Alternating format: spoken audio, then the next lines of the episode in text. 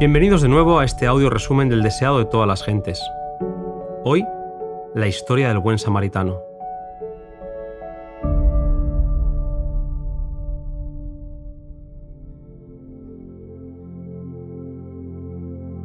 En la historia del buen samaritano, Cristo ilustra la naturaleza de la verdadera religión. Muestra que ésta no consiste en sistemas, credos o ritos, sino en la realización de actos de amor, en hacer el mayor bien a otros, en la bondad genuina. Todo comenzó con aquel que le preguntó qué tenía que hacer para tener la vida eterna. Jesús le preguntó qué leía en la ley, qué decían los mandamientos, y el doctor de la ley contestó, Amarás al Señor tu Dios de todo tu corazón, de toda tu alma y de todas tus fuerzas, y de todo tu entendimiento, y a tu prójimo como a ti mismo. Jesús le dijo, Bien has respondido, haz esto y vivirás. El hombre no atribuyó valor al cúmulo de preceptos ceremoniales y rituales que caracterizaban la religión judía, sino que presentó los dos grandes principios de los cuales dependen la ley y los profetas. Jesús presentó la ley como una unidad divina, enseñando así que es imposible guardar un precepto y quebrantar otro. El amor supremo a Dios y el amor imparcial al hombre son los principios que deben practicarse en la vida. El doctor no había practicado ese amor al prójimo, pero intentó justificarse preguntando, ¿quién es mi prójimo? Él tenía claro que ni paganos ni samaritanos podían formar parte de esta categoría, puesto que ellos eran extranjeros y enemigos. Era una pregunta que generaba entre los judíos interminables disputas en su afán por mantenerse lejos de cualquier contaminación. Jesús no denunció su fanatismo, simplemente contó una historia, puesto que la mejor manera de tratar con el error consiste en presentar la verdad es la revelación del amor de Dios lo que pone de manifiesto la deformidad y el pecado del egoísmo. Jesús narró un hecho real que había acontecido no hacía mucho.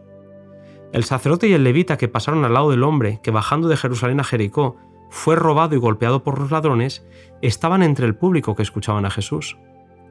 Estos dos hombres pertenecían al oficio sagrado y profesaban exponer las escrituras. Pertenecían a la clase especialmente elegida para representar a Dios ante el pueblo. En su providencia, Dios había guiado al sacerdote y al levita a lo largo del camino en el cual yacía el herido doliente, a fin de que pudieran ver que necesitaba misericordia y ayuda. Pero estos hombres, educados en la escuela del fanatismo nacional, habían llegado a ser egoístas, de ideas estrechas y exclusivistas. Cuando miraron al hombre herido, no podían afirmar si pertenecía a su nación o no. Pensaron que podía ser uno de los samaritanos y se alejaron. Jesús presentó una nueva escena un samaritano, de viaje, vino a donde estaba el doliente, y al verlo, se compadeció de él. No preguntó si el extraño era judío o gentil. No consideró que él mismo se exponía a la violencia al detenerse en ese lugar. Le bastaba el hecho de que había delante de él un ser humano víctima de la necesidad y el sufrimiento. Lo curó. Lo llevó en su propia bestia hasta el mesón, y allí lo dejó bajo el cuidado del dueño pagando todo el gasto que se pudiera generar. Después de terminar la historia, Jesús fijó sus ojos en el doctor de la ley, con una mirada que parecía leer su alma, y le preguntó, ¿Quién pues de estos tres te parece que fue el prójimo de aquel que cayó en manos de los ladrones? Obviamente el hombre no quiso pronunciar la palabra samaritano, por lo que se limitó a contestar, el que usó con él de misericordia. Y Jesús le dijo, ve y haz tú lo mismo. Cristo demostró que nuestro prójimo no es meramente quien pertenece a la misma iglesia o fe que nosotros, no tiene que ver con distinción de raza, color o clase. Nuestro prójimo es toda persona que necesita nuestra ayuda. Nuestro prójimo es toda alma que está herida y magullada por el adversario.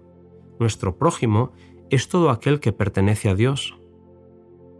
Mediante la historia del buen samaritano, Jesús pintó un cuadro de sí mismo y de su misión.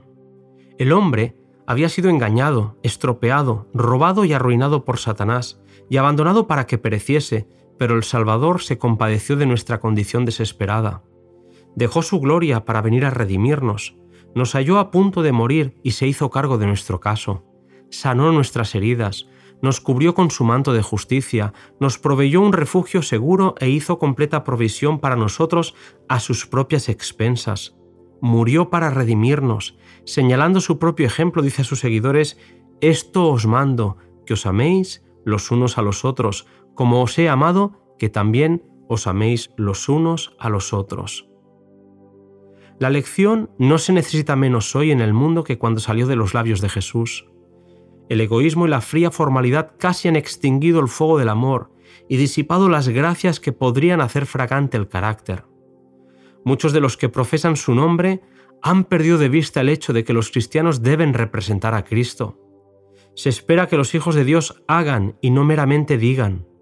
Son muchos los que yerran y sienten vergüenza y necesitan palabras de aliento.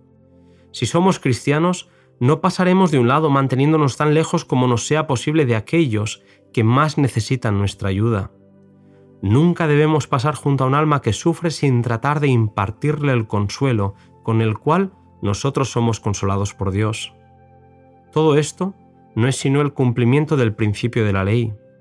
Esta historia revela el verdadero significado de la ley y muestra qué es amar al prójimo como a nosotros mismos.